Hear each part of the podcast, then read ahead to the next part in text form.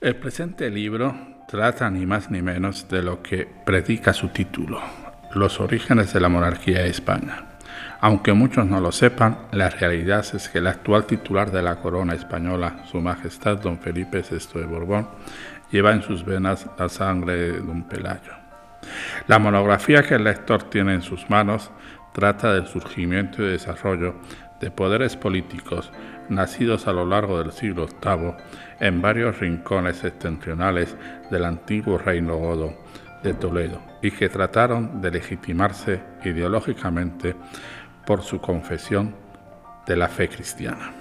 Estoy convencido que más de uno se preguntará por qué a estas páginas no les he dado título, por ejemplo, de la Reconquista, los orígenes.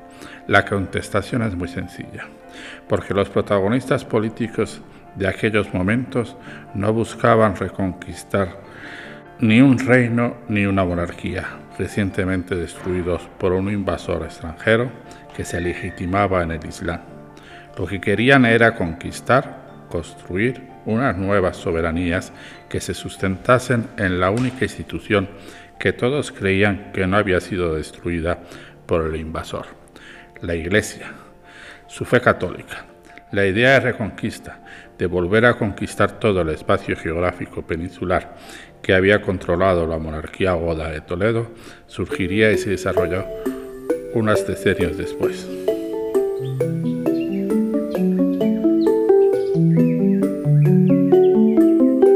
Libros para comprender, un podcast de la Unión de Editoriales Universitarias Españolas.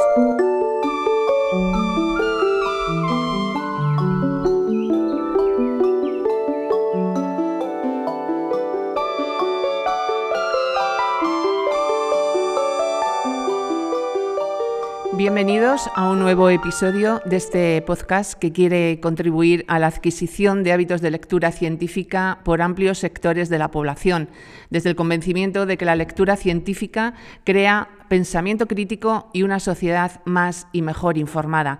Les saludamos Julia Sánchez Arevalo y quien les habla, Rosa de Bustos.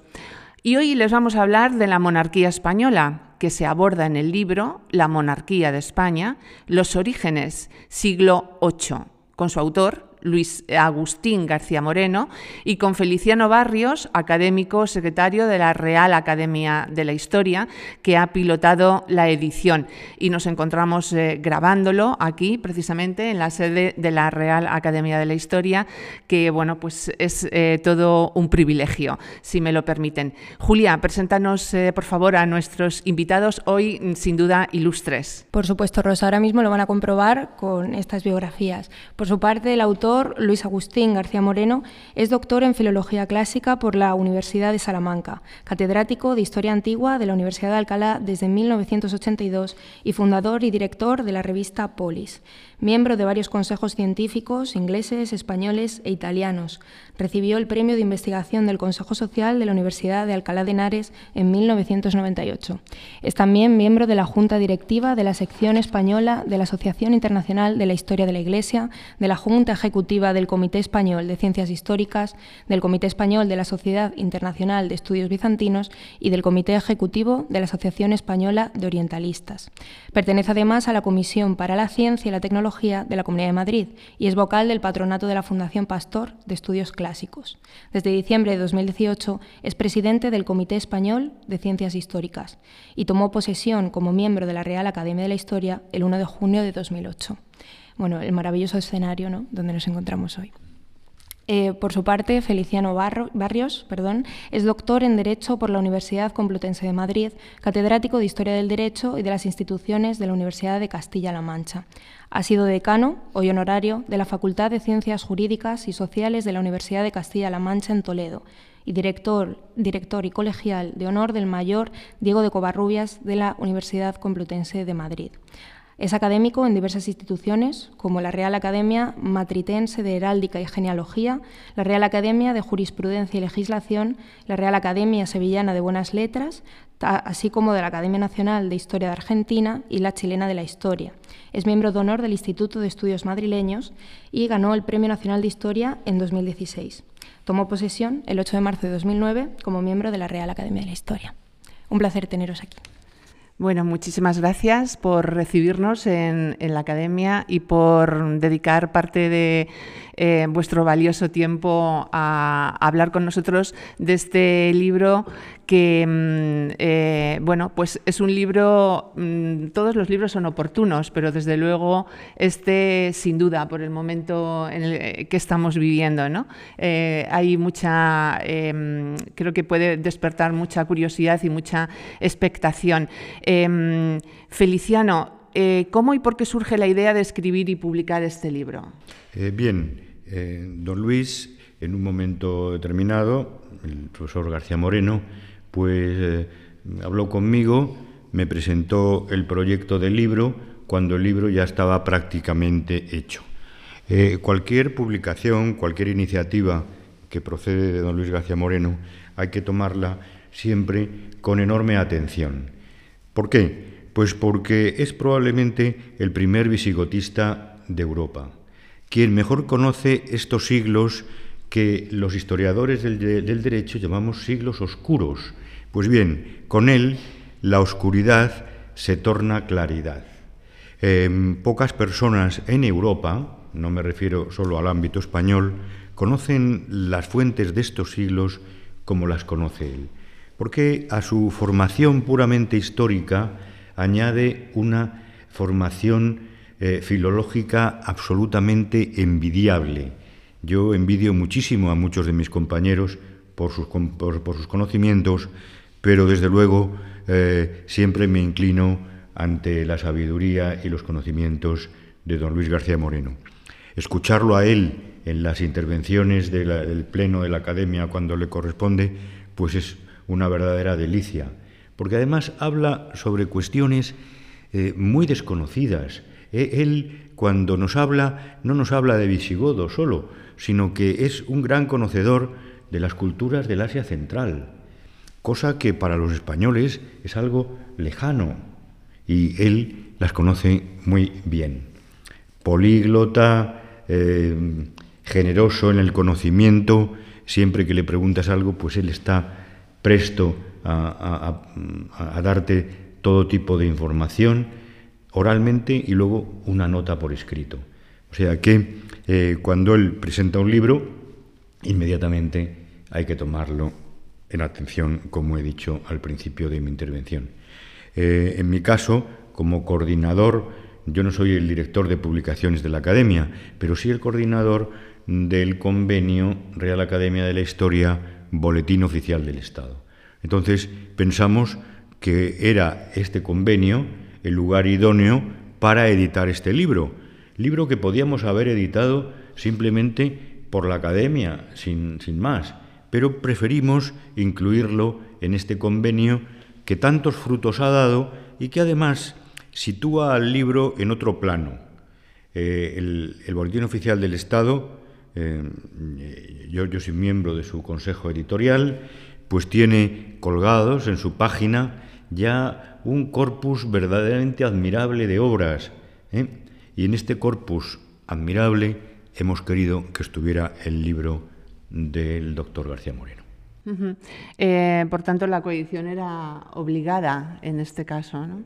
Yo, yo, creo que era oportuna más que, más que obligada. Creo que era oportunísima. No obligada porque, como he dicho antes, lo podíamos haber editado directamente por la academia, porque la academia tiene colecciones y la academia edita volúmenes fuera del convenio con el Boletín Oficial del Estado.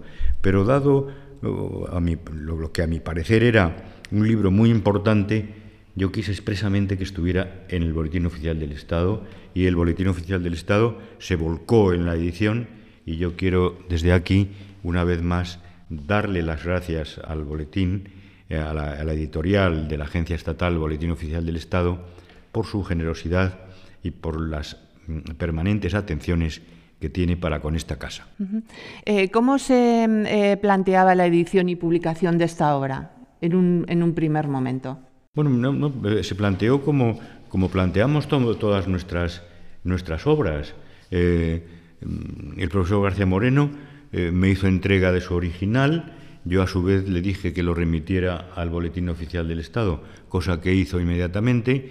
Yo eh, leí el original, lo felicité porque no podía ser de otra manera y, estaba deseoso de tenerlo en las manos como lo tengo ahora.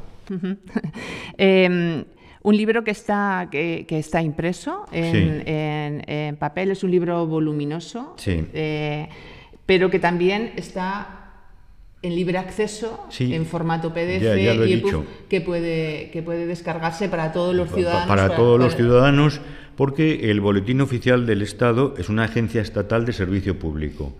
Y para el Boletín Oficial del Estado, y yo como miembro de su consejo editorial, pues me siento enormemente orgulloso de ello, eh, siempre nos hemos propuesto que cada libro sea un servicio a, servicio a la sociedad.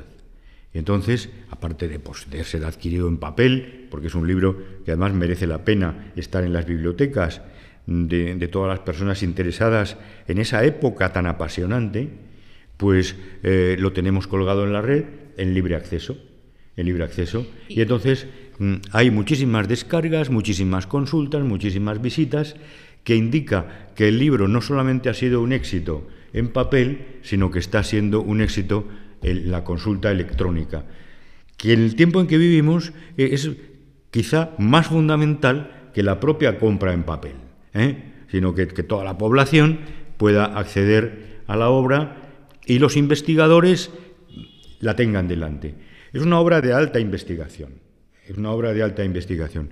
No es una obra de difusión, mm, digamos, eh, como son otras de historia que tratan de llegar a todos los públicos. Esta puede llegar a todos los públicos, pero sobre todo es una obra de altísima investigación que ha dado lugar ya a un debate muy importante y que además eh, está llena de novedades, novedades en las que yo no voy a entrar porque el profesor García Moreno, que em, tiene un conocimiento del libro, digamos, más directo que yo, pues lo va a decir y las, va a explicar con toda soltura. A ver, eh, eh, no sé si es una pregunta procedente, eh, ya me dices si procede o no procede, pero em, ¿ha sido enviado algún ejemplar a la casa de Su Majestad? Bien. ¿Y cómo lo ha recibido? ¿Si hay algún comentario? El Boletín Oficial del Estado hace siempre una edición especial,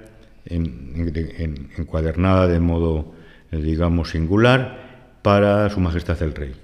Entonces, bueno, eh, en este caso no hemos tenido ocasión de llevarle el libro, pero eh, buscaremos el modo de, llevárselo personalmente. Pero a mí me consta que ya, está en manos de Su Majestad el Rey. en, ocasiones, pues eh, hemos tenido la oportunidad de, llevar uno de nuestros libros y entonces, bueno, iría el autor, por supuesto, el director de la directora de la Academia, doña Carmen Iglesias, gran impulsora de la edición de todos estos libros y, que, bueno, desde su llegada a la dirección, pues ha aumentado enormemente las publicaciones, eh, ya muy, muy abundantes eh, en el pasado, pero este tipo de publicaciones de convenios con otras, con otras instituciones. Eh, Feliciano, no te interrumpimos más porque sabemos que tienes que marcharte. Una última pregunta, ya nos quedamos con el autor y después de hacer este, esta introducción eh, tenemos todavía muchas más ganas de entrar a, conocer detalles del libro. Este libro eh, ha sido premiado en los 26 Premios Nacionales de Edición Universitaria. Bueno, vamos a continuar con el premio a la mejor coedición como una editorial privada que se ha otorgado este año a la monarquía de España, los orígenes, siglo VIII, de la Agencia Estatal Boletín Oficial del Estado y la Real Academia de la Historia, por ser una pertinente investigación sobre un periodo poco conocido de la monarquía. Eh, ¿Cómo se ha recibido este reconocimiento? ¿Qué ha significado para, para la Real Academia de la Historia como, como editora, como coeditora en este caso? Pues este libro se ha recibido, eh, el premio, perdón, y el libro antes, el premio se ha recibido con una enorme alegría una enorme alegría. Eh, el profesor García Moreno es un académico muy querido por sus compañeros, desde luego singularmente por mí, y, entonces un premio que a él, eh, que se le ha dado a él, pues ha sido mm, tomado por la academia mm, de la manera eh, más feliz, no podía ser de otra manera. Pero es que además el día en que se comunicó al Pleno eh, el profesor García Moreno, con una enorme generosidad, dijo que este premio era para la academia.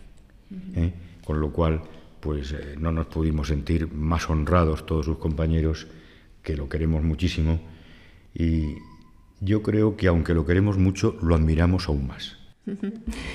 Pues eh, muchísimas gracias, eh, Feliciano, por acompañarnos, por, eh, por, dedicarnos este, este, este, tiempo que sabemos que hoy es una mañana complicada para ti, que tienes otras, te esperan en otros sitios.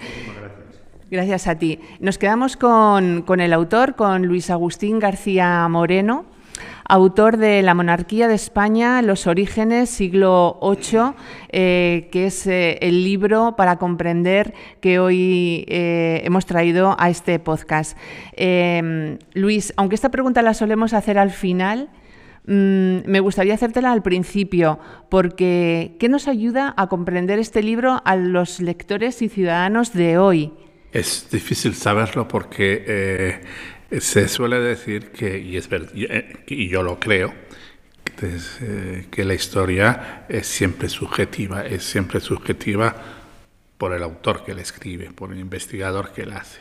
Ya eh, la idea de la historia objetiva hay que matizarla mucho. Siempre el, el autor está presente de una forma muy clara en cada obra histórica. Eso ya lo dijeron uno de los fundadores de la historiografía moderna, el, el Mark Bloch, que murió en un campo de concentración nazi en la Segunda Guerra Mundial. Pero yo diría también que cada lector hace una lectura subjetiva.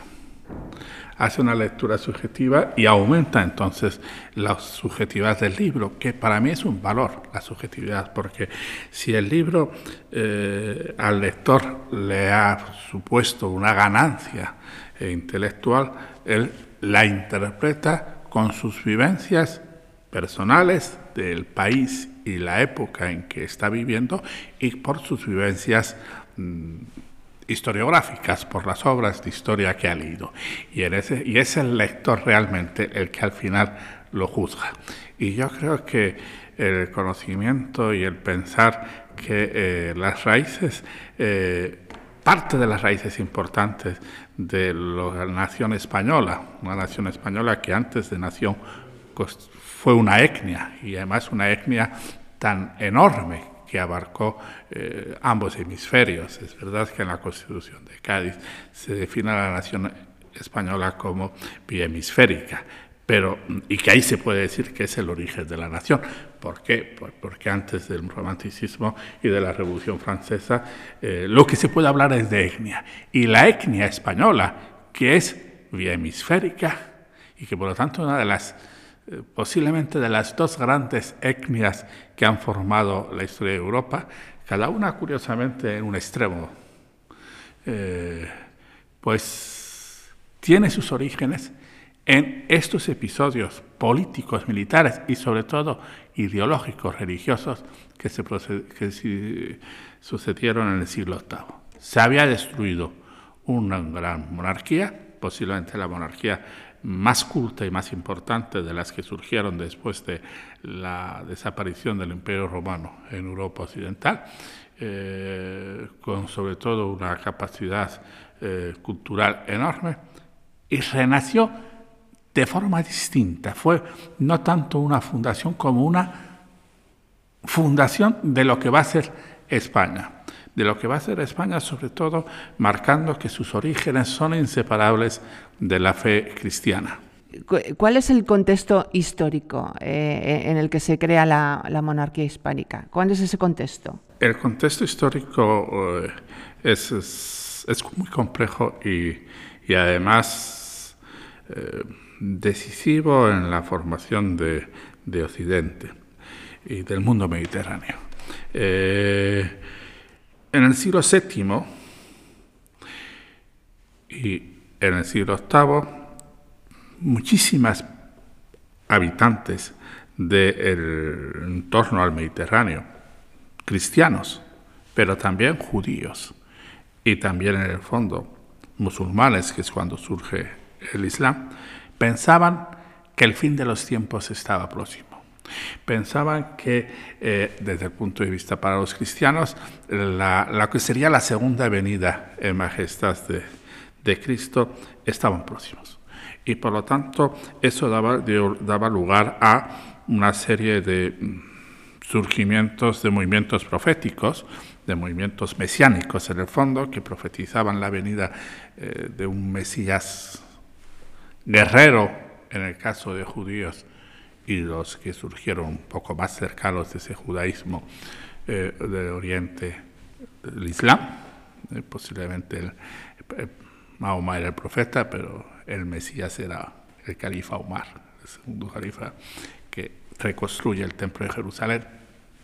Empieza en madera, pero lo reconstruye en la actual mezquita de Omar posiblemente. Y en Occidente, en el mundo cristiano, esos eh, temores eran eh, muy ciertos. ¿eh? Eso incluso llegaba a algo que es muy antipático para nosotros, como fue la persecución del judaísmo. la persecución del judaísmo era, por, entre otros, por un motivo muy claro.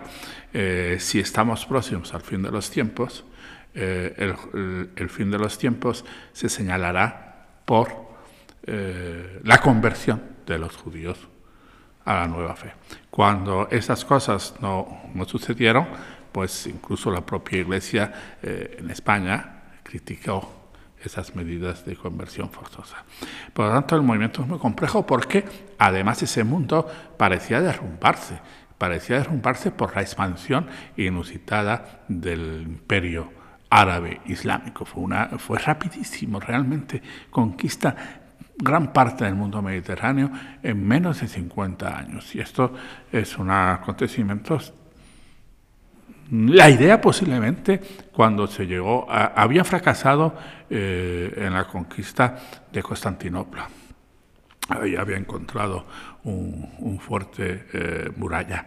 Cuando se hace la de, la de el reino godo de Toledo, se les abría la oportunidad de dos cosas. Una, y muy importante para el musulmán de a pie, botines. Botines que eran sobre todo pues, en hombres en mujeres muy importantes, en perlas no perforadas, como decían ellos, eh, y en, oro, la, la la teorización que se produjo, es decir, la enorme cantidad de riquezas en oro que eh, se fueron acumuladas por los invasores y que hoy conocemos incluso por algunos documentos que son sellos de los saquitos que, que se daban a, a los combatientes, pero habría otra posibilidad, porque las ideas geográficas no son las que tenemos nosotros ahora. La posibilidad de alcanzar Constantinopla y por tanto el centro de lo que se consideraba el mundo cristiano por Occidente. ¿Eh? Y eso fue frenado. Y fue frenado eh, casi al mismo tiempo en, en, lo que es actualmente Francia, en lo que era el reino de los francos, con la gran batalla de Poitiers, 732. Pero es que el eco, no el eco, sino el el reflejo de la batalla de Poitiers es lo que nosotros eh, consideramos Covadonga, porque lo de Covadonga, una de las novedades del libro y que sobre el que pivota en parte muchas de sus conclusiones, es fecharlo hacia el 734. Y además demostrar con testimonios que fue algo muy conocido por todos los cristianos españoles, incluso en Córdoba. Los cristianos de Córdoba saludaron como un hecho maravilloso que por vez primera, tras casi eh, pues, 15 años de derrotas, se hubiese conseguido una primera derrota en suelo hispano bajo el signo de la cruz. Esto fue lo que realmente marcó. Y a partir de ahí, pues eh, la aparición de otros, de otros eh, poderes políticos eh, en el espacio más o menos euskérico, en el espacio pirinaico, esto fue de, enorme trascendencia porque por vez primera se, se sucedían formaciones protoestatales en el espacio de actual Euskadi, espacio de Navarra y el espacio de Aragón. Y eso oh, es, trascendente porque el elemento común a todos ellos es la fe, la fe en, la, en la religión de la cruz. Eh, eh, ¿Fue esto, fue la fe, este contexto histórico-religioso, eh, lo único que, motivó la, creación, la constitución de esta monarquía, o hubo otros intereses? bueno, siempre hay intereses, si hay intereses, un interés es no dejarse saquear, no dejarse explotar en lo que consideraba, decir, la invasión musulmana, en el caso de la península ibérica, por supuesto, eh, como todas las invasiones y todos los intentos de conquistas, siempre son avaros. Eh, es decir, siempre intentan eh, consumir los menores recursos posibles y luego explotar lo conquistado. Hay un ejemplo máximo que es siempre el de el imperialismo británico, el imperialismo anglosajón es el más avaro de todo, lo había sido también el de Roma. Es decir, por eso a veces es mejor no la dominación directa, sino la explotación vía. Pero también en el mundo islámico eh, era avaro, es decir, se, se buscaba entonces que la conquista ofreciese botín a los combatientes que empezaban ya a pensar que era el combate en el camino de Dios, que es lo que dará lugar a la yihad, que ya en comienzo del siglo VIII está prefigurada, pero también que si tuviese el menor costo posible en, vidas de los combatientes.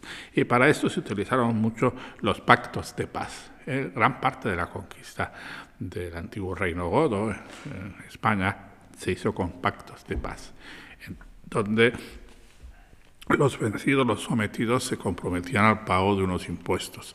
Eh, ese fue el caso, por ejemplo, de todo el noroeste eh, hispánico, es decir, este, eh, todo lo que será Asturias, Galicia, todo eso se conquista en la primera hora sin que ningún ejército musulmán, eso es todas las cosas que se defienden en el libro, penetrase allí. Se hace con pactos de paz. Eh, a esos pactos de paz eh, ocurrió un hecho curioso. Esos pactos de paz al principio parecía que eran favorables, unos impuestos incluso a lo mejor inferiores a los que se venían pagando en época del Reino Godo, esto facilitaba la conquista, y eh, cesar, respetar la propiedad de los grupos dirigentes y por supuesto de la Iglesia.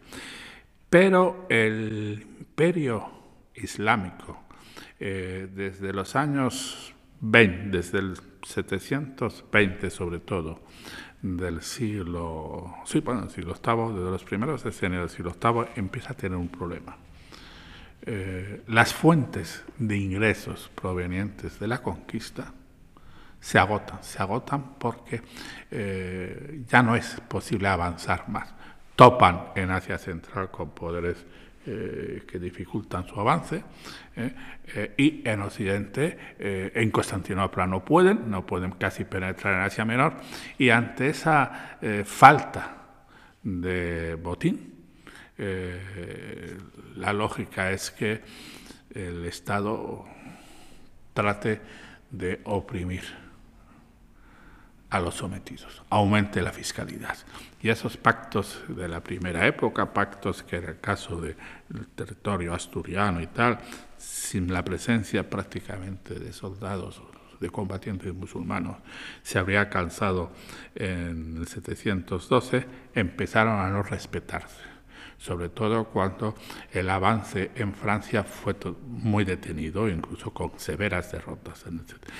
De tal forma que hacia el 726, nos lo dicen los textos contemporáneos, hay un aumento de presión fiscal y de no respetar lo pactado. Es decir, en ese caso hay que decir que hay un hecho muy moderno, muy actual eh, para los españoles del comportamiento del imperio islámico en, a principios del siglo VIII. La palabra dada es un concepto que desconoce, que desconocían los, califas, y califa y ser, y desconocían los emires. Esto de, no, de faltar a la palabra dada, como dijo un gran director de esta casa, don Gonzalo Anes, cuando en Chile yo estaba presente, le preguntaron que explicase por qué eh, siendo muy superior económica y culturalmente la América hispana en 1800 y está frente a, a los nacientes de Estados Unidos y ahora era diverso. Don Gonzalo dijo algo que molestó al auditorio, pero que yo lo he meditado mucho y creo que es verdad, porque ellos, los anglosajones, son más dados a respetar la palabra dada y nosotros no. Pues eso les pasó a los, eh, a, los musulmanes, a los emires en, en, Córdoba a principios del siglo VIII, y al no respetar la palabra dada, posiblemente ocasionó que hubiese una reacción de los vencidos que va a ejemplificarse en la rebelión de Pelayo. Y en los Pirineos pasará lo mismo. Uh -huh. eh, Luis, ¿sobre qué valores se constituye la monarquía de España? La monarquía de España se constituye sobre el principio de que es la liberación de los cristianos. Los testimonios más antiguos eh, sobre la revuelta de eh, Pelayo en Asturias y luego será eh, lo que sucederá en lo que conocemos, pero las fuentes son un poco más tardías en el País Vasco. Por supuesto en la Cataluña antigua, porque la Cataluña antigua es una especie de, de conquista de, los carolingios, de, de, los francos, y además posiblemente con la idea de recon. Es así que desde un principio quiso recomponer el reino godo. Eh, pues lo que pasa es que el fracaso de Carlomagno, que aquí se trata, en la expedición a, Zaragoza, eh, dificultó esa creación de un reino godo, que era posiblemente la idea de Carlomagno. Y la otra es la, la restauración de la iglesia la restauración de la iglesia y por tanto de la fe cristiana. La fe cristiana en el símbolo de la cruz, que era el símbolo eh, de, la guerra en época goda, eh, los reyes iban a la, a la, batalla con una cruz, una cruz especial, eh, que yo, si me lo permito, lo voy a decir, esa cruz especial que se conservaba en una basílica toledana que estaba junto al palacio, en la basílica pretoriense, tenía un valor aparte que no era artístico. Tiene el valor de que en el, en el, centro de la cruz había un trozo de lo que suponía el madero en que fue clavado nuestro Señor, que había regalado el lignum crucis, que había regalado el Papa Gregorio Magno al rey Recaredo por su conversión. Este era el valor. Esta, esta cruz se nos ha conservado, aunque muchos no lo sepan, en parte. ¿eh? El trozo de una gran cruz profesional del tesoro de Guarrazar. Era eso. Evidentemente, la monarquía goda tuvo, la monarquía asturiana tuvo que reconstruir esa cruz, que es la cruz de los ángeles. Y por eso, precisamente, incluso en el actual eh, eh, bandera, escudo del Principado de Asturias, está la cruz, porque realmente eso es lo que se consideró el elemento fundacional. Eh, claro, desde entonces hasta hoy España sigue siendo una monarquía, monarquía eh, parlamentaria. Eh, ¿Qué le ha permitido a la monarquía española convertirse en la segunda más antigua del mundo? Pues eh, bueno, creo que...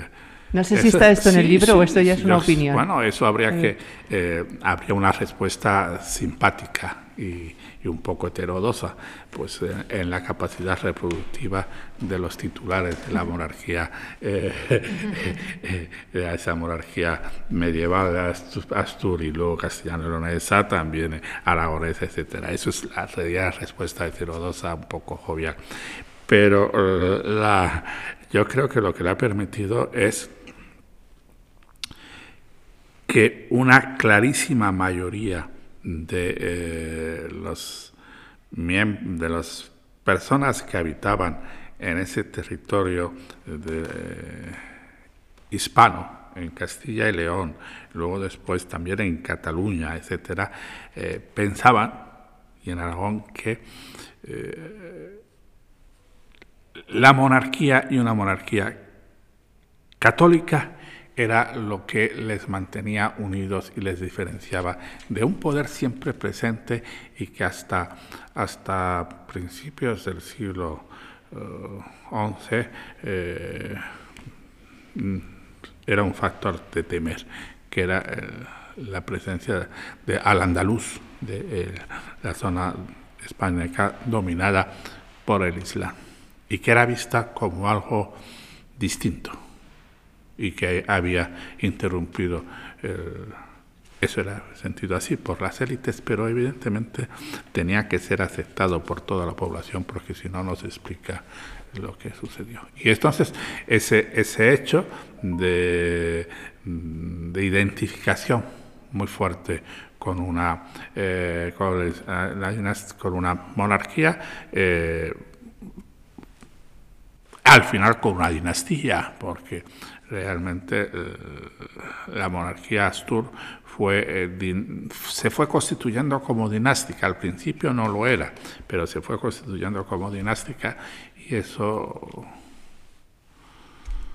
Yo creo que, que España tiene una unidad técnica muy antigua y que arranca precisamente en el siglo VIII. Arranca en el siglo VIII porque eh, es no la reconquista, no, es por la fundación y la liberación de los cristianos. Eso es la, idea de, la etnia española, que lo que le da unidad y fuerza. La idea de reconquistar el reino godo, eso es algo que interesaba, una idea erudita y que no surge antes del siglo IX, y, lo que realmente era sentido como tal era la de liberar al pueblo cristiano. Em, Luis, después de todo lo que has estudiado, eh, tengo muchas ganas de escuchar la respuesta a la siguiente pregunta. ¿Cuáles han sido, a tu modo de ver, los mayores éxitos de la monarquía española a lo largo de su historia? Pues eh, los mayores éxitos de la monarquía española a lo largo de su historia han sido dos, a mi modo de ver. Primero, contribuir a la formación de una unidad étnica de un gran ámbito territorial, porque si uno ve otras eh, construcciones políticas en Europa, en el siglo, en, la Edad Media, no digamos en el mundo más moderno, pues tienen ámbitos territoriales más pequeños. Es decir, fíjense que la reconstrucción, la creación de una, de una, de un estado, de una formación política eh, que abarcase todo lo que se consideraba propio de la etnia italiana, eh, es muy tardía, es del siglo XIX. Eh, en Alemania pasó lo mismo, y piensen además que eso siempre un maestro mío, don Luis Suárez Ha cumplido más de 100 años el pasado junio, siempre decía, mira Luis, las naciones, porque se utilizaba la palabra nación, en el fondo era etnia, eh, más antiguas de Occidente son las siguientes, porque eran las que se reconocían en la Universidad de París. Son la nación eh, francesa, la nación española, la nación británica, la nación italiana y la nación germánica aunque en el concepto germánico abarcaba no solamente lo que fueron luego, lo que era el primer Reich, el de, la Edad Media, sino también que abarcaba eh, el mundo más nórdico y oriental, el mundo eslavo. Entonces, eh, claro que una etnia, una nación en el sentido eh, medieval del término, como la española, lograse una formación, una unidad territorial y por lo tanto política pues bueno, al final está totalmente conseguida en el siglo con la unión de reinos de los reyes católicos, pero eh, sus raíces eran anteriores. Es verdad que en eso Francia es, es sin duda la que primero alcanzó esos. Pero luego hay otra, otra, el segundo hecho que significa en la historia de España, yo creo que es la la expansión en América, la construcción de eh, estructuras políticas tan fuertes y tan arraigadas, con la creación de centros de cultura y de reproducción ideológica, que eso hay que decirlo utilizando una palabra de, propia del análisis del materialismo histórico, centros de reproducción ideológica como eran las iglesias y las universidades, eh, creó unas, eh, algo que es, eh, bueno, que se ha demostrado que era indestructible, salvo por la conquista militar, conquista militar violenta, como fue la, la desaparición de más de un tercio de lo que era el virreinato de Nueva España. Me refiero a California, Texas, eh, Arizona, Nuevo México, pero eso fue la conquista violenta. Y además hay que decir, y con esto culmino, que eh, gracias también a la capacidad eh, genética de las personas, de los hispanos, se está reconstruyendo en parte de una manera simpática y curiosa ese virreinato de la Nueva España que abarcaba hasta, hasta Oregón. Em, estos serían los éxitos. ¿Cuáles serían los déficits? Eh, los, los, déficits, los déficits son, eh, son muchos, pero eh, el que a veces, en mi opinión, eso es una opinión muy personal, a veces eh, las élites políticas dentro del conjunto de lo que fue la monarquía hispánica eh, se dividieron mucho. Es decir, lo que fue la, guerra de, que llamamos nosotros de la independencia, y que tal vez el nombre no sea perfecto, dividió mucho a los españoles, dividió mucho a las élites, porque el pobre y sufrido pueblo, pues eh, las dividió en el sentido de que hubo una parte de una élite, eh, y una élite además con capacidad de creación ideológica, que pensaba que era mejor la solución eh, napoleónica de crear una monarquía y un Estado, por lo tanto, que fuese un poco reflejo de lo que había supuesto el bonapartismo. Eso por un lado. Eh, eh, eso supone además una pérdida de capacidades económicas del poder central de la monarquía y aprovechando eso, pues otras élites políticas españolas, porque lo eran, eh, en los virreinatos americanos, eh, sintiese también la tentación de crear eh, repúblicas en cierto modo bonapartista. El caso más e-, ejemplar es el de Bolívar, pero San Martín con matices, pero evidentemente de Bolívar es un claro caso de bonapartismo que fracasó y se fraccionó más. Y como se dice normalmente, la conquista de América fue facilitada por una guerra civil entre los indígenas en el Perú, en el mundo azteca, y la eh, emancipación de las repúblicas americanas fue creada, o fue creada, o fue el producto de una guerra civil entre criollos y españoles, entre españoles.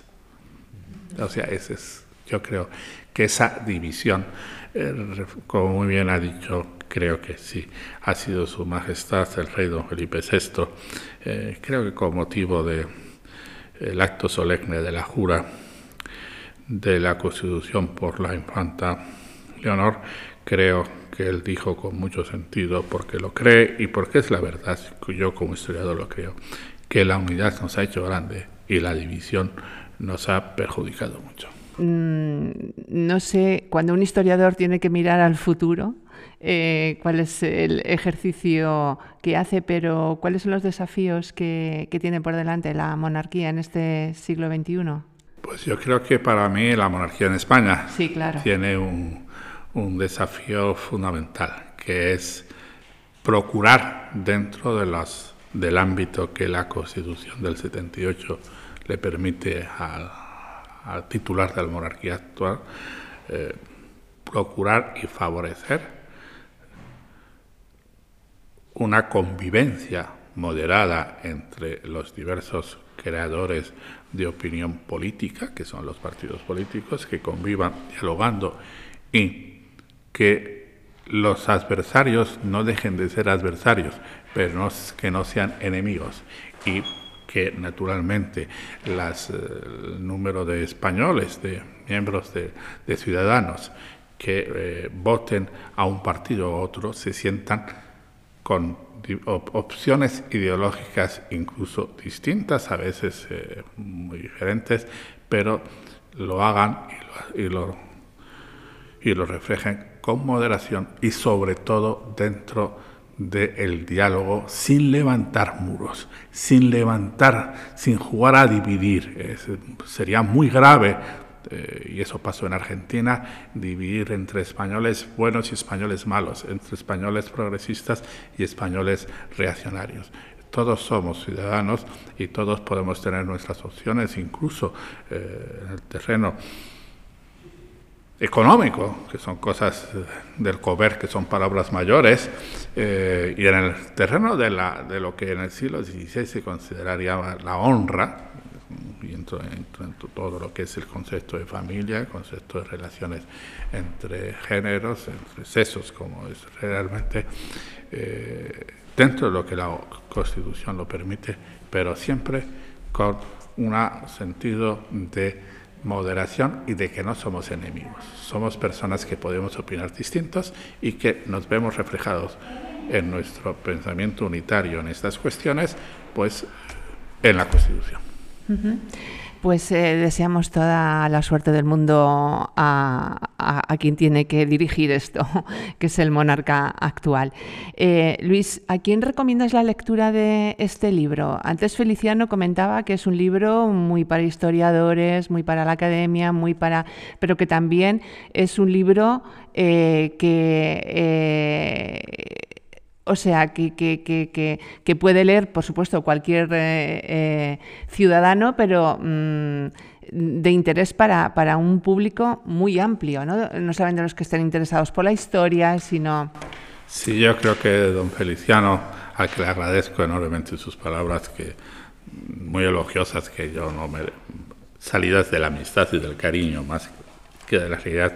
Yo creo que el libro tiene dos niveles de lectura, uno y de interés. Uno es para expertos en lo que en el conocimiento de la historia española y concretamente de este siglo VIII, que es donde se asientan los cimientos de la España moderna, pero también tienen otra, otras, eh, otra lectura para el público más amplio, posiblemente eh, pasando muy rápido por algunos capítulos que son muy eruditos porque lo tenían que ser y sobre todo porque el análisis filológico de los textos lo exigían, porque es que, claro, es que muchas personas no lo saben, incluso mis compañeros a veces de la academia no acaban de entenderlo.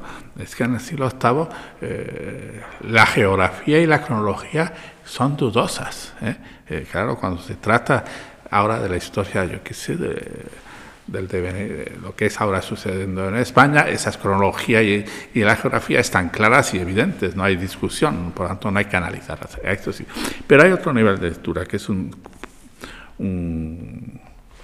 público más amplio, que le sonará la palabra Covadonga, le sonará la palabra eh, Pelayo, le sonará la palabra eh, le sonará los orígenes de, los condados catalanes, le sonará los orígenes de lo que será Reino de Navarra y por lo tanto la primera eh, unidades políticas eh, en el mundo pirenaico y euskérico. Para ese es interesante, para que comprenda que eh, aun privilegiando en el imaginario del hispano, la que fue Pelayo y la monarquía Astur como primer centro político importante, no estaba desvinculado ni mucho menos de los acontecimientos que ocurrían también desde, como yo escribo, desde eh, lo que será el faro de La Coruña, antigua columna de Hércules, y el cabo de las Santas Creus en Cataluña, en Gerona hay una unidad ya que se ve, que se observa eh, en que los acontecimientos circulan, por ejemplo, eh, la mayoría de los protagonistas que la historiografía asturiana del siglo ya noveno, casi eh, medio siglo después de situó en Covadonga, curiosamente están, son, son protagonistas que no estuvieron allí, ni mucho menos, proceden del mundo pirinaico y del mundo pirinaico occidental y del mundo de lo que había sido la provincia de narbonense de, de, Reino Godo. Punto. Son Alcama, todos estos no, no, no estuvieron allí, ni, Munuza, son personajes de ese mundo. Es por eso, y esas ideas vinieron a través de eh, escritorias monásticos, de la transmisión de manuscritos, de, de hechos históricos considerados llamativos, eh, en gran parte a través de lo que sería hoy La Rioja, que fueron monasterio de La Rioja y de, Álava, Albelda, etcétera, que fueron transmisores y que van formando ese, ese, ese, esas raíces, digamos, de, de unidad para, como ellos decían, la libertad al pueblo cristiano. Yo creo que eso, eso, por eso dedico, el libro tiene dos ilustraciones, las únicas. Una es una ilustración que hace referencia a un manuscrito medieval sobre Don Pelayo, pero el otro es el monasterio de Cuchá, en la Cataluña eh, norte, como dirían los eh, más nacionalistas, que está al otro lado de la frontera francesa. Cuchá, pero que es una de las cunas de eh, la cultura que podemos llamar de, de la Cataluña carolingia, el monasterio de Cuchá. Y está dedicado a dos grandes historiadores. Uno, el castellano por antonomasia, que, del que se olvida que fue, que se exilió durante la guerra civil, que es don Claudio Sánchez Albornoz, al que ahora incluso se le insulta a algunas personas llamándole reaccionario, don Claudio reaccionario. Si los padres de muchos de los que le insultáis estaban matando a republicanos y llamáis a don Claudio, que se exilió, que fue ministro con la Segunda República, que fue embajador con el Frente Popular, que luego en, la, en, en, lo que era esa especie de república en el exilio fue, me parece, que primer presidente de la República, llamarle racionario. Y lo otro es a otra persona, que es don Ramón de Abadal y Viñas, natural de Vich, en el pleno corazón de nacionalismo más, más fuerte catalán, que se sintió catalán y español, que eh, no quiso nunca ser catedrático de la Universidad Española franquista porque no estaba conforme con ella, era monárquico, formó parte del Consejo Privado de, de Don Juan y siempre quiso estar en el Instituto de Estudios, Instituto de Estudios Catalán. Don Ramón y, y, don Claudio fueron académicos de número de esta casa que yo creo que siempre ha procurado eh, cumplir con lo que su fundador, eh, su Majestad Felipe V, le dijo. Eh, unir a través de la historia y desvanecer las nubes y las tinieblas que han tenido a veces nuestra historia.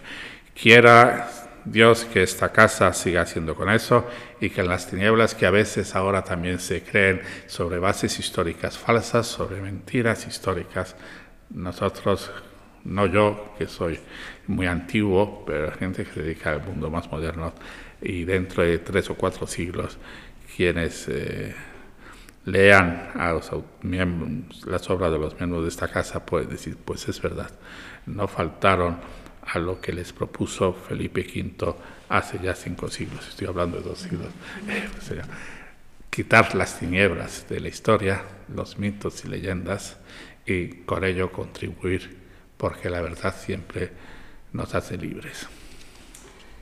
Bueno, pues eh, eh, casi no tengo palabras para seguir hablando después de esta, esto que nos acabas de decir. Eh, desde luego la palabra unión es una mm, palabra maravillosa. Nosotros somos la Unión de Editoriales Universitarias Españolas, o sea que lo llevamos en el primer término. El Instituto de Estudios Catalanes es miembro de la Unión de Editoriales Universitarias también, junto con la Agencia Estatal Boletín Oficial del Estado. Aquí están todas las editoriales de todas las universidades españolas, de todas las comunidades autónomas. Em, profesor Luis, una última pregunta. ¿Qué, mm, qué sientes? O sea, ¿qué se siente cuando se acaba de escribir un libro como este? ¿O qué has sentido tú cuando acabaste, pues, cuando pusiste el último punto? Sí, yo he sentido que he cumplido con uno de mis anhelos de, de muy de niño, porque yo es verdad que hice la carrera de filología clásica, pero es porque mi primer maestro, mm, el historiador, me dijo que lo hiciera porque era más formativa. Pero yo siempre mi pasión ha sido y quería ser historiador desde muy niño, es casi y, bueno, pues estas cosas tan antiguas, eh, tan Don Pelayo, Covadonga, eh,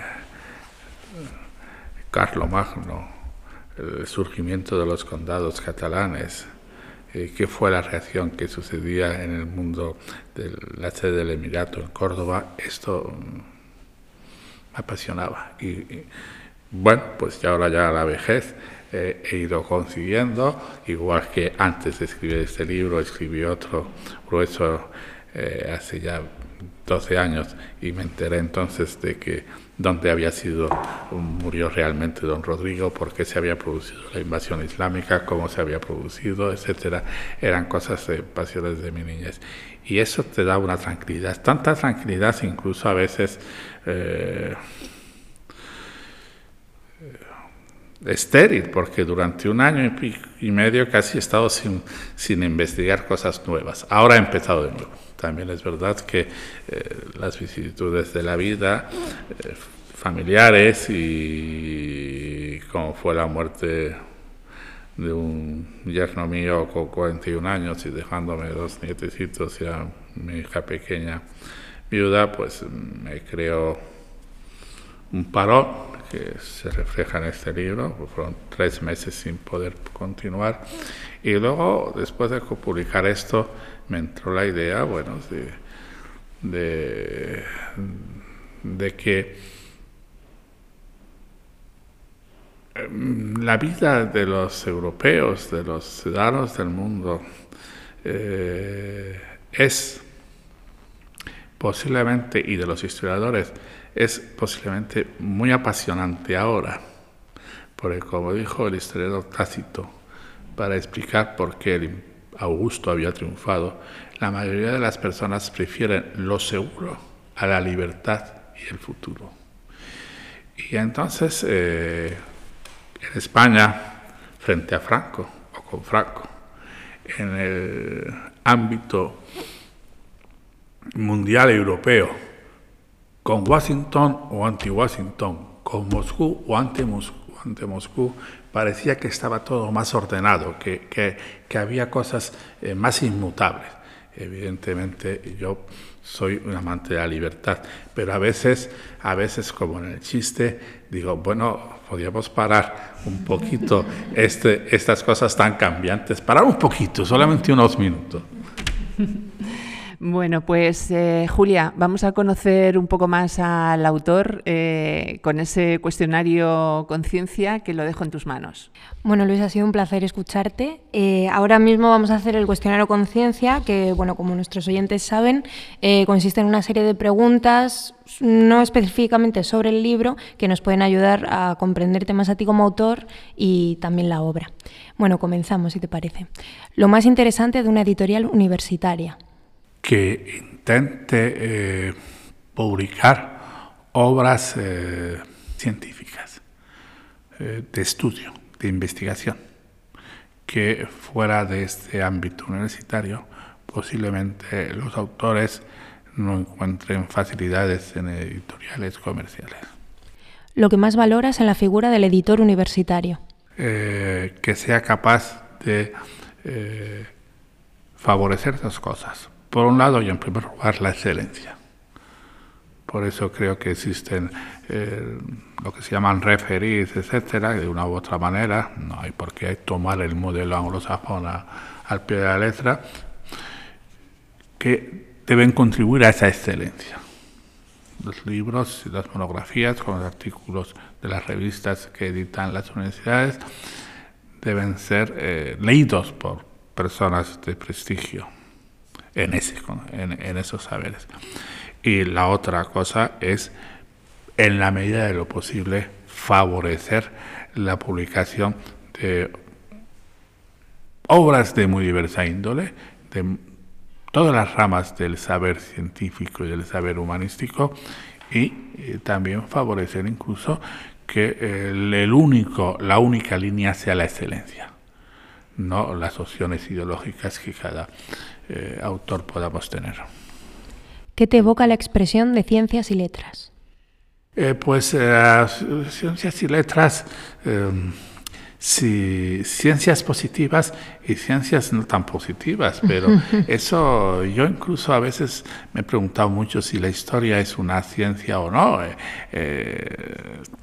Yo creo que es un saber, es un saber y un saber que utiliza algunos métodos científicos, pero con una diferencia, que es eh, no se puede experimentar repetidamente las conclusiones para saber que fueron conclusiones acertadas, que esto es el principio de las ciencias físico-matemáticas, de las ciencias positivas. La repetición en laboratorio de unas conclusiones son los que aseguran hasta la caída del paradigma que eso es científico.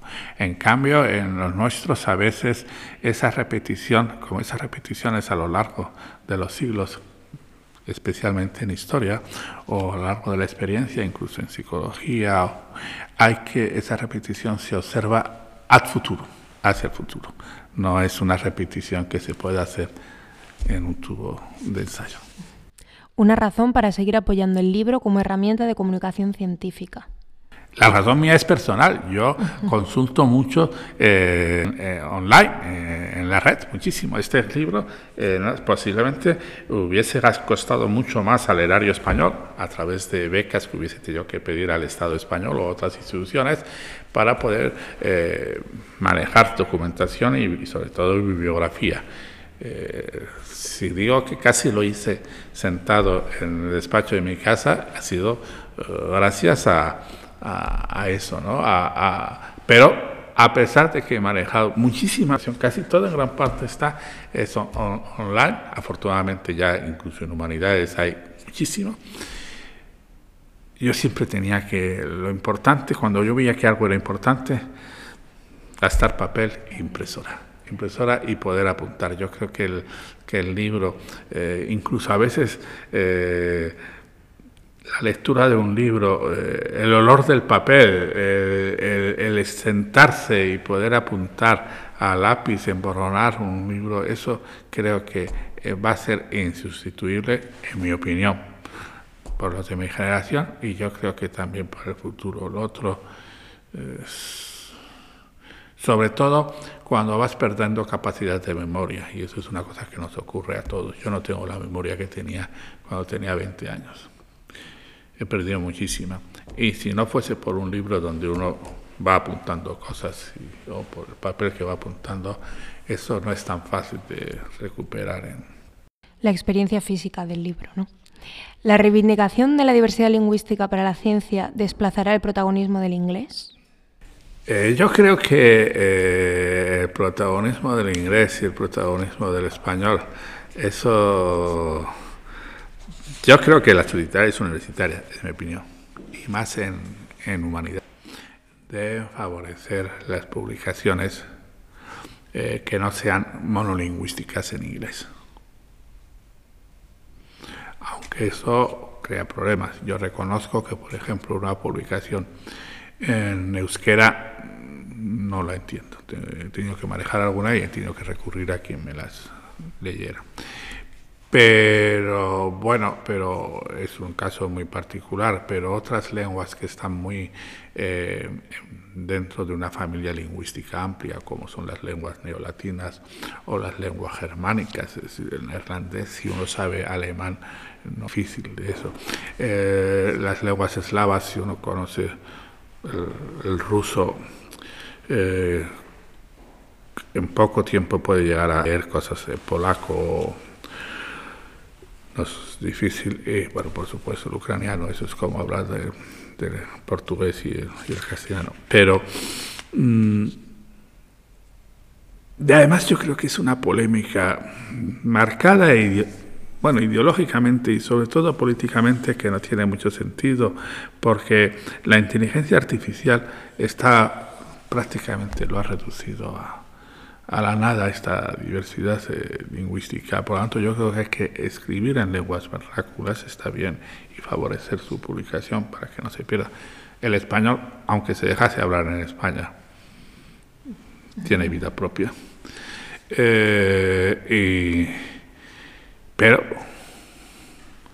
la inteligencia artificial eh, es, que está, es que lo hace ya, es que lo hace ya, es que en Internet traduces, tienes que decir, no me lo traduzca para, para que eso, entre las grandes lenguas de la humanidad, eso sí, el español es una de ellas, por supuesto. Un libro científico que encadenarías al tuyo. ¿Mm? Un libro científico que encadenarías al tuyo. Bueno, yo encadenaría al, al mío uno anterior mío también, que fue la, España 702, 719, la conquista musulmana, eh, lo, eh, lo, encadenaré a otro en el futuro si logro hacerlo, que es eh, la vida de los de las comunidades cristianas dentro del primer siglo de dominación isla, política islámica en la península ibérica y lo, y lo encadenaría con todos los estudios que se vean que se hacen sobre el siglo IX y X. Pero en todo caso yo le diré, y porque es lo que decía a mis discípulos, eh, don Luis, eh, eh, ¿qué leo para buscar un tema de investigación o para este tema que le he propuesto y usted ha aceptado poderlo, mm, pues mire, léete cosas que sean muy, también muy distintas, libros de historia pues, del siglo XIX, del siglo XVIII, del siglo XX, y era profesor de historia antigua, te darán ideas. O sea que encadeno eh, con, con, una única condición, que sean no como los míos que, digo muchas cosas que no son este. ¿Qué libro de ficción encadenarías también a este? Eh, bueno, hombre, pues libros de ficción o películas se puede decir, pues eh, eso ya es más complicado, ¿eh? Eso ya es más complicado, es más complicado porque la ficción, hay ficciones bien hechas y ficciones eh, mal, hechas. Si un libro de historia ya de por sí he dicho que es subjetivo, mm. en los libros de ficción, si están muy bien hechos, lo que debe reinar es la, el placer de lectura, el divertimento. Y, y en el caso de que sea de ficción histórica, eh, procurar que eh, no decir anacronismos, no decir cosas que sean absolutamente imposibles. Eh, yo, hace poco, haciendo, cambiando de cadena, veo unos episodios, creo que no sé si son de una productora americana o no, norteamericana, sobre el episodio, los, bueno, pues de Moisés. Y claro, cuando uno ve a Moisés, y a los egipcios o no egipcios utilizando caballos con silla y con estribo, pues uno dice, bueno, esto, esto, esto está cosas que se consiguieron, entre otros por, por los eh, pueblos de, Asia Central y en Europa, pues sí, en el siglo V, VI, entre ellos hay que recomendar a las eh, de, televisión, ahora que hay eh, tantas, que metan en, sus equipos de guionistas historiadores como asesores. Yo creo que, sí, así, yo creo que sí, por lo menos o que, se, o que los documentalistas, que es una expresión que utiliza ahora, mm. que se ilustren bien, preguntando a otros. El científico de todos los tiempos al que más admiras. No, no, no, soy capaz de responder con, con claro, se me vienen a, la memoria eh, personas muy... Pero voy a decir algo que, que es extraño, que en, dentro de lo que eh, el mundo de la antigüedad clásica, Posidonio de Apamea, que se considera el último gran enciclopedista de la, del mundo antiguo y que visitó España, visitó las tierras gaditanas y más que Cádiz, y vino a Cádiz con un afán científico, descubrir las mareas. Descubrió el motivo de las mareas. Por tanto, fue científico en el sentido moderno de ciencias positivas y fue un grandísimo historiador, fue un grandísimo filósofo de la que se llama eh, la estoa o el estoicismo reciente. Pues entonces voy a decir eso, que ya sé que a ver si alguien que escucha lo que estoy diciendo se va a internet y se entera de que era Posidonia Pamea. También fue político. El estoicismo está. Ah, sí, sí, sí, eso sí. sí, sí. ¿El libro que siempre está en noche, el que está en este momento o el que más relees? El que más releo, el que más releo, pero no está en mi mesita de noche, es el Padre Nuestro. ¿Alguna película que ha inspirado tu investigación o que recomiendas? Bueno, a mí mm, cuando yo era niño, y creo que eso eh, hubo dos cosas que, eh, que me, me, empujarían yo en el subconsciente o en el consciente a ser historiador de, la, eh, de estos de la antigüedad y también de los tiempos que se llaman alto medievales. Una fue las que mi madre, que era profesora de griego, me leía cuando yo era muy pequeño, y o que se vamos, me relataba sobre la, eh, la guerra de Troya, hasta el punto que creo que ella siempre me decía, y lo, que mi primer dibujo con cierto sentido era el sitio de Troya por los Danaos. y, lo guardaba ella. Y las otras cosas que me, creo que me, eh, cuando tenía seis años o así, me influyeron mucho. Es una película, es una película que no es, no sé si es buena o mala, pero es una, una de las muchas versiones de Alejandro Magno una que se hizo hacia 1900, desde plenamente Hollywood, de 1956, o sea, que yo me gustó mucho. Eh, sin duda. Y, y de lecturas, de lecturas efectivamente, una biografía que leí eh, cuando estaba en cama con 10 años, enfermo de gripe, sobre Ciro el Grande, también me, me, me llamó mucho la atención. Y por supuesto, y por supuesto que las cosas de leía ya en libros más serios sobre Omar Ben Hapsun, un hispano de la serranía de Ronda, de orígenes no aristocráticos de época Oda, que se convirtió, sus antepasados se convierten poco después de la conquista del Islam, y él en un momento muy curioso, porque es el siglo IX, donde coincide con profecías milenaristas del fin de, del Islam, se convierte al, hacia apostasía y se convierte al cristianismo.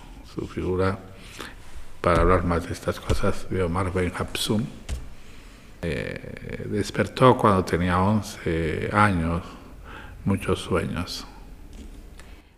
Y no húmedos. bueno, lo que, está, lo que está claro es que la vocación eh, venía ya en el ADN con esa madre. Sí. Estaba ya ahí. sí, no, pero eran filólogos. bueno, pero las lecturas. Sí, eso sí. ¿Qué música podría ser banda sonora de este libro? Eh, hombre, para, para la batalla de Covadonga, la batalla de Victoria de Beethoven.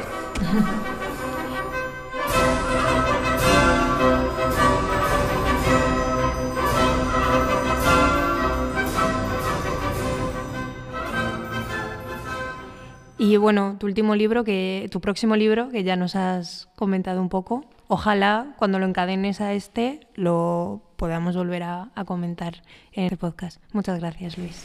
gracias a, a vosotras. ¿eh? Ha sido un placer. Eh, yo creo que mm, podemos quedar muchas veces para tener una tertulia así. no sé si nos vamos a hacer aquí de la Real Academia de la Historia para seguir aprendiendo eh, contigo. Muchísimas gracias a Luis Agustín García Moreno, autor de La monarquía de España, Los orígenes, siglo VIII, y a Feliciano Barrios, eh, académico secretario de la Real Academia de la Historia, que ha pilotado la edición y que se ha tenido que ir unos minutos antes. Realmente ha sido un placer, un privilegio hablar con vosotros, con los dos, y estar aquí. Gracias por acogernos.